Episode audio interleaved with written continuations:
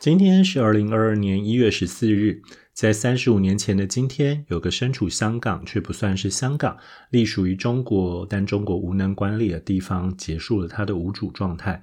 而这个地方后来拆除，变成公园，那我们仍然能在许多影像中看见它的身影。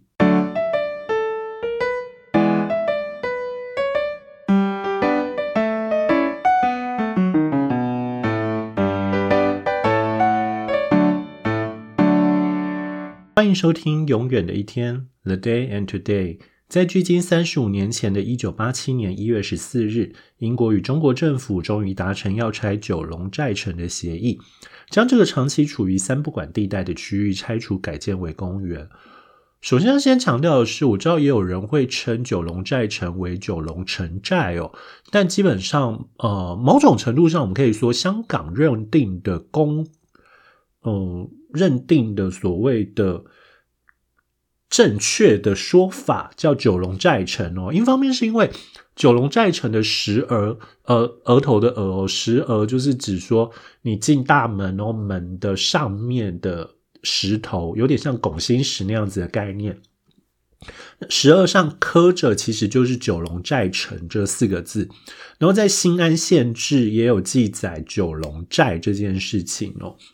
那呃，九龙寨城当然一开始它其实是一个小寨哦，然后根据根据根据史书记载，大概在宋朝时期的时候，就有一个当时就已经建立了一个叫官复寨的地方，然后就当时有在宋朝就有派遣盐官管理跟驻军保护。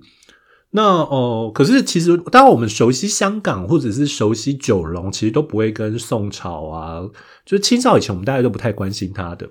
我们真正开始关心它，大概都要等到中国割让了香港给英国之后，才开始注意的。仔细想想，这次还是有点像渣男，就是分手了才发现对方很珍贵这样子。好，呃，不过我要先强调，就是中国割香港给英国，并不是一个意外，或者是并不是一个割一个边陲之地给随便出去哦。事实上，中国之所以割香港出去，或者是说，那其实是英国指定的。那英国其实早就对中国南部的口岸很感兴趣。最主要原因其实是因为英国当时在东南亚，甚至在台湾都有着非常丰沛的贸易路线跟贸易资源，所以对他来说，有一个腹地广大并且可以方便跟这些地方通船的人，其实变得很重要。所以在这个时候又发生了第一次的中英鸦片战争哦，然后呃大家都知道中国输了，那所以就为因为中国输，所以他就必须要签订。你知道我不太确定现在的学生还需不需要背那么多中国的历史的条约或什么，但我在做资料在做到这一段的时候，就完全那个国高中的历史记忆完全回来了，就是我们要记第一次鸦片战争割了香港，然后。呃，就是签的是南京条约，然后第二次鸦片战争割了九龙，然后签的是北京条约这件事情。好，那所以反正就是第一次鸦片战争就是割了香港岛嘛，就完全一整个岛割出去，然后就是这个时候，中国其实很担心英国会偷偷的扩张，于是他就特别盖了九龙寨城。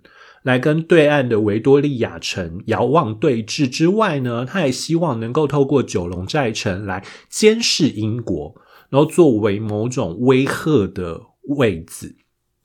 好，那到了一八六零年的第二次是第二次鸦片战争，我好像老是会不小心想要讲成第二次世界战争。第二次鸦片战争的时候呢，呃，中国又输了，然后这一次就直接割九龙，是北京条约。呃，我们的历史课本告诉我们是这个，但其实实际上是九龙半岛的界限街以南的部分。这代表什么东西？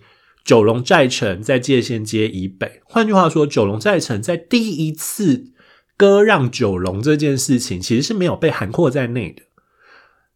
好，那麻烦的其实就在于第三次的割让哦。第三次的割让其实比较好笑啦。第二次、第三次的割让其实是因为甲午战争，就是八国联。八国联军打甲午战争，然后各国都发现了，在东亚，特别是中国的权力的不平衡，于是每个人都试图要去多砍一些东西，或者是多谈判到一些东西。英国在这个时候呢，就透过租界的名义来把九龙以北的新界给租起来。所以到现在为止，请记住哦，就是。其实鸦片战争两次都是割让，换句话说，英国不还也无所谓的。所以为什么所谓的呃一九九七年香港要归还给英国，其实是因为要归还新界这一块。所以你们知道，就是在九七之前，一直还有人喊说，其实应该呃还九龙那边九龙半岛就好，香港岛可以不用割什么之类的。但你当然最后我们都知道，英国。把整个香港都还给了中国，这样子。好，那所以呃，但这个过程之中，你会发现很有趣的是，九龙寨城被孤立出来了。也就是说，因为第一次割是在它以南嘛，然后第二次割是呃第。呃，第一次割整个香港岛，那我们就不算。那在九龙的部分的话，第一次是割的是它的南边，然后第二次割的是它的北边。然后其实实际实际上，其实对英国来讲，它怎么可能会允许一块连续的土地上有一块被分割出去是中国的领土？但那其实是中国非常介意，并且大力要去强调，就是说我们一定要这一块东西。那你说为什么？其实你很难判断到底。有没有任何的政治意义，或者是有没有任何的军事意义？但你最后就当然能只能说，这就是清廷为自己找的最后一块遮羞布了。就是我们还是要强调，我们还是有这一块土地的某种管辖权的。好，所以呃，九龙寨城就被孤立出来了。它处于一个，它其实是中国管的。它其实实际上它内部也是适用清廷的法律哦。所以十九世纪末期，你甚至还有那种。呃，我就是有那种罪犯，他因为英国的法律不适用，然后于是他把就把这个罪罪犯引渡回中国，然后我们就直接丢到九龙寨城。可是，在九龙寨城里面，因为他他的犯的罪，其实根据中国的法律是可以直接砍头的，于是那个人就直接在九龙寨城里面被杀死，这样子被处刑处死这样子哦。好，所以。在这个过程中，你就会发现，其实英国一直想要收回九龙寨哦。可是其实，呃，就是九龙寨城里面有自己的军队等等，它其实对抗的严重。那所以英国也就觉得啊，好啦，没有你这一块，我们也不会运作，不行，那就留就保留给你吧。所以就变成了一个奇特的状态哦。这个状态就是它变成了一个三不管地带，呃。英国不想管，然后香港没有办法进去，然后中国也没有能力管，因为中国那时候自己就应应接不暇，他哪有空管到一个远在他的地理界限以外的一个小地方这样子。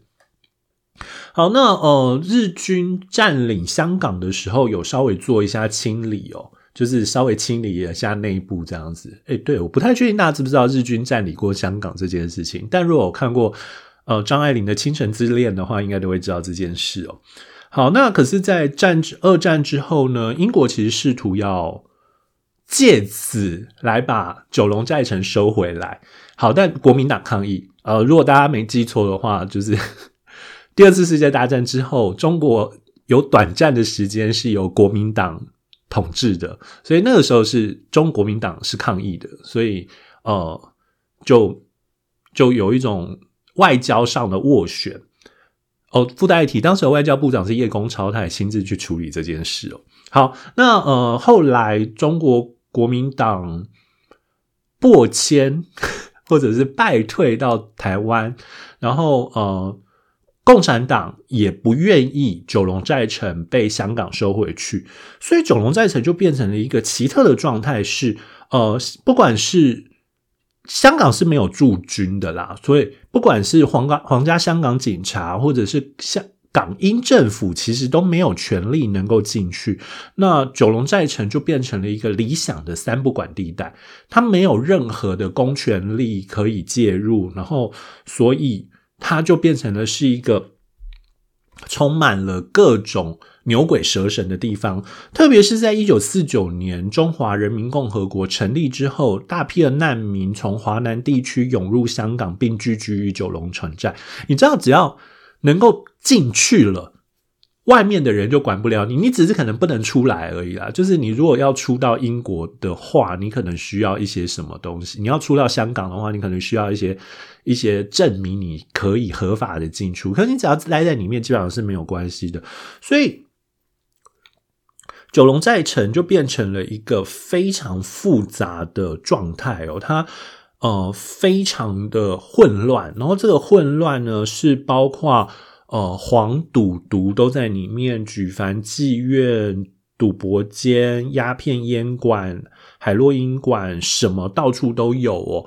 然后每个人住的都是叠床架屋，然后在很小的地方挤进很可怕的人数，这样子。所以，呃，这件事情也造成了另外一件事情是，呃，香港政府当时其实并不承认中国的医生资格。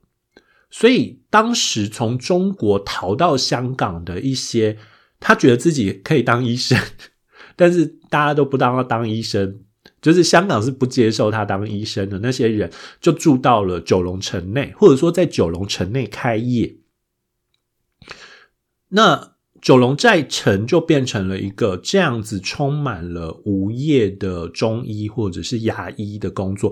呃，不过我要先强调一件事情，我看到这边我才忽然间懂一件事情。我小时候看倪匡小说的时候，会看到就是倪匡在描写过去的时候，然后他会写到说他需要买一种药，但这个药在香港是买不到的，他必须要去九龙城才买得到。我那时候一直其实不知道为什么，就是因为对。我而言，九龙城不就是香港的一部分吗？那我长大之后以为倪匡的意思是在香港岛买不到，要跑到九龙才买得到，但就觉得嗯，那很正常啊，一定有很多是东西是香港岛买不到，九龙才买得到，为什么你要特别强调？一直到后来我搞清楚这一段历史之后，我才知道，干，因为他要买的，呃，抱歉，因为他要买的东西其实是。不能在香港卖的，不能在香港政府管辖的地方卖的，所以他必须要去九龙寨城才能买得到哦。所以它就变成了一个奇特的三不管区，然后它也奇特的非常的有着丰沛的犯罪率，然后有着丰沛的犯罪人口。那所以这个状况底下，其实就变得是一个非常复杂的状态哦。然后更复杂可能是。香港甚至还成立了一个没有实际权力的九龙寨城人民代表大会。他所谓没有实际成立，其实是因为他其实并没有在九龙寨城的管理上有什么功用。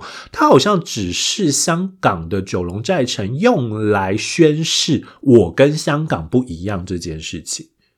那其实他并并没有被中国承认了，但他也没有。受中国控制，所以你就知道说，那其实是一个很奇特的状态。好，那不管怎么样，就是肿瘤在城已经越来越成为一个社会问题了。然后，不管是英国或中国，都觉得其实这件事情实在不应该再忍受下去了。所以，呃，在一九八四年的十二月，中英两国签订了中英联合声明，说要处理香港问题。然后，一九八七年，呃，两国决定。拆掉城寨。一九八七年一月十四日，英国政府与中国政府达成了拆除城寨的协议哦，然后并且在原址改建公园这样子。呃，所以九龙寨城就基本上不存在了。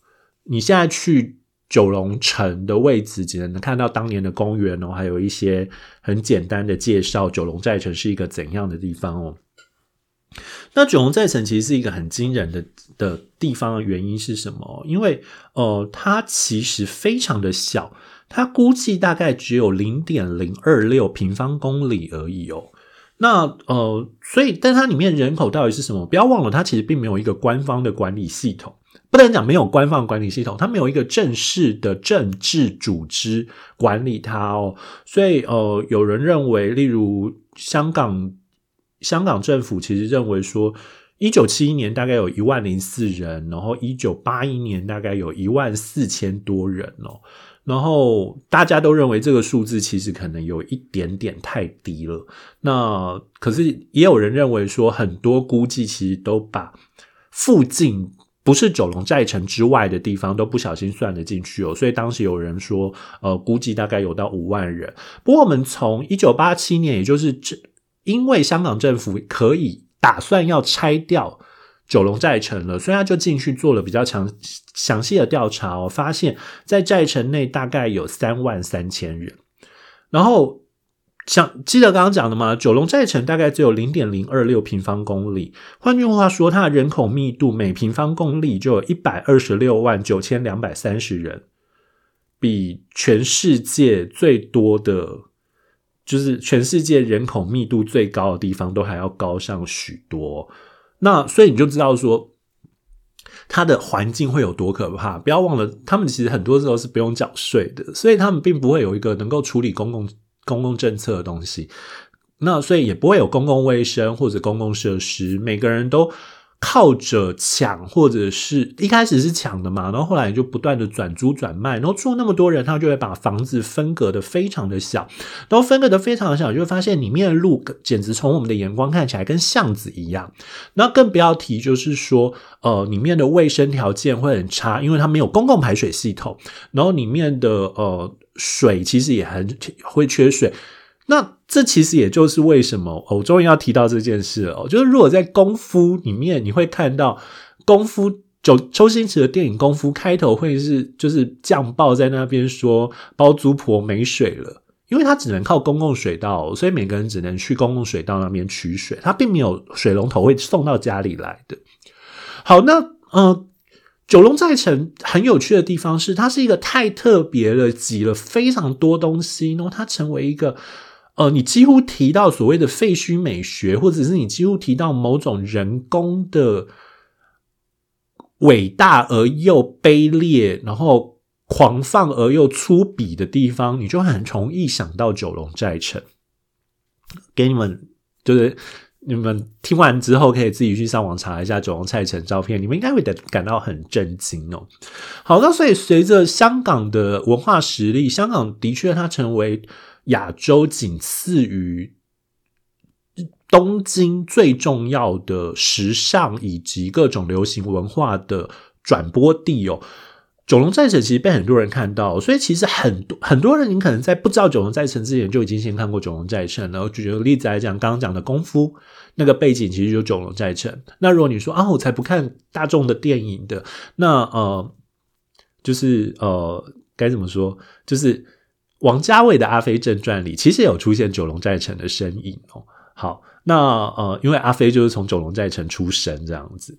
好，那如果你看过《攻壳机动队》，我讲的是日本的动最早的动画版本的话，你就会发现那个动画里面的场景很奇特的设定在香港。其实不能讲设定在香港，他们设定在日本，但当时的日本长得很像香港。然后其中最核心的就是像九龙寨城一样的这样子杰比鳞次，到处叠来叠去，然后非常拥挤的这个空间，为什么？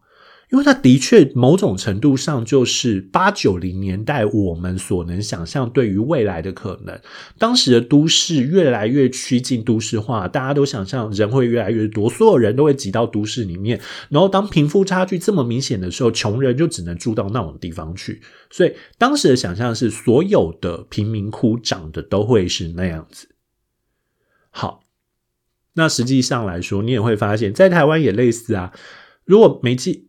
就是如果一还有印象的话，去年年底的时候烧掉的高雄盐城的城中城，其实就符合我们对于贫民窟的感觉，也很像是九龙寨城这样的地方。但我要特别提到城中城，我其实想要强调的是什么？我其实想要强调的是。我们不要以为它外面看起来其实很混乱，就以为它真的毫无秩序。事实上，没有一个毫无秩序的空间是有办法长久持续下去的。你一定内部有什么能够自我摸索的权力互动关系可以依循。很多人就会说，九龙寨城里虽然看起来犯罪率很旺盛，但其实犯罪多半都是黑道分子。除了黑道分子以外，那些人其实他们反而会有一套很标准的可以彼此运作的系统。这也就是为什么在功夫里面，你忽然看到大家其实以一种很温情的方式互动着的关系哦。那呃，其实陈忠诚也是一样啦。但是我想提到的反而是，呃，我现在作为中山的博士后，其实我在做有点像社区服务，呃，社区再造。那我其实服务的是高雄的前镇草芽这个地方。其实草芽很长一段时间也被视为是高雄的最大的违建哦，因为它其实是因为加工出口区而设立的某种，很多人都要去加工出口区工作，所以他们就就近找到了草芽，盖了各式各样违建。我很喜欢讲这个地方的特色，就是你基本上找不掉任何一条路有两百公尺以上是直的，没有一条路你可以从路口看到路尾，你永远中间会被弯曲的东西给挡住。那就是因为它本来是违建的关系哦。可是即便是这样，你都会发现他们内部，但你不能用就是浅草来举例哦，因为哦前镇草芽区我们简称浅草，你不能用浅草区来举例的原因是因为它其实还是有政府的。但是你会发现，即便它很乱，但你会发现它的违建还是有它自己的秩序存在。那。九龙寨城或者城中城或者浅草区，它其实都担任了一个很重要的工作，是什么？它吸纳那些在这个城市之中被排除，但这个城市又极度需要他们的底层人民。为什么需要他们？我们需要各式各样底层人民来打扫、来清洁，甚至来做一些呃低下那些住在豪宅里不会去做的工作。可是我们又不善待他们，我们需要他们，但我们又不善待他们，我们又用一种排除的方法说你们是地都市之流，你们是应该要被排除掉的人。所以这一切其实都造成了，呃，这种公共危险、公共卫生以及人民的居住权的冲突哦。那我觉得九龙寨城的的拆除这件事情，充分的显示了这个时代我们是如何看待这个地方。而你从城中城被拆掉之后，仍然要盖公园，大概也可以看到类似的痕迹。好，这是今天的永远的一天，谢谢你的收听。若觉得这节目有趣，欢迎推荐给朋友，或者在你使用的收听工具上评分与评论。如果有任何意见，也欢迎通过 First Story 在 Show Note 上提供的单集连接留言，或者追踪我的粉专或 IG。Show Note 上有个节目相关连接，里头都可以连进去。那不管怎么样，Have a nice day，bye。